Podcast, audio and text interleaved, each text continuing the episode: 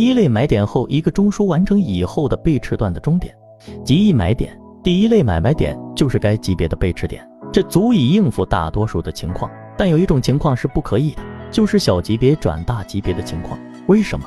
因为当小级别背驰时，并触及该级别的第一类买卖点，所以就无需操作。对这种情况，就需要第二类买卖点来补充。该买卖点不是专门针对这小转大情况的。一般说，高点一次级别向下后一次级别向上，如果不创新高或盘整背驰，都构成第二类卖点。而买点的情况反过来就是，第一类卖点指某级别上涨趋势中一个次级别走势类型向上突破，最后一个缠中说缠走势中枢后形成的背驰点。第二类买点，第二类买点的形成是由第一类买点的次级别止跌微弹结束后再次探底的结束点，就是第二类买点。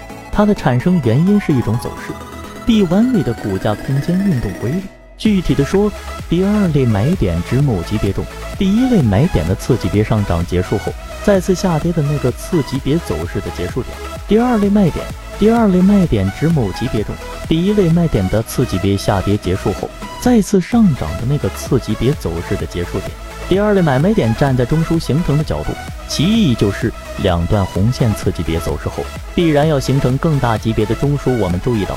两根子线代表趋势向上的两段次级别走势，第二类买卖点后面至少还有一段次级别，且有较大可能会与前两段有重叠。第二类买卖点不必然出现在中枢的上或下，可以在任何位置出现。这样说的话，衡量第二类买卖点还要考虑前一个中枢的位置，因为第二类买卖点是有可能会构成一个新的中枢的。第三类买点向上离开回抽不进入相邻最近的中枢为三买。三买是上涨，第三类卖点向下离开回抽不进入相邻最近的中枢为三卖，三卖过后必然下跌。